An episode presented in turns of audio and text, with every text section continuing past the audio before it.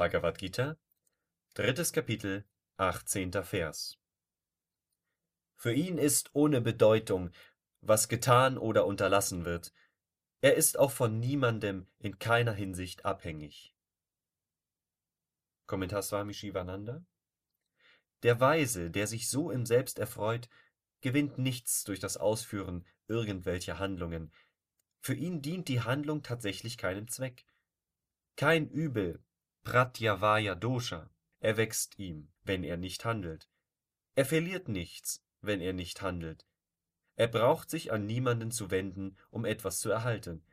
Er braucht sich nicht um jemandes Gunst zu bemühen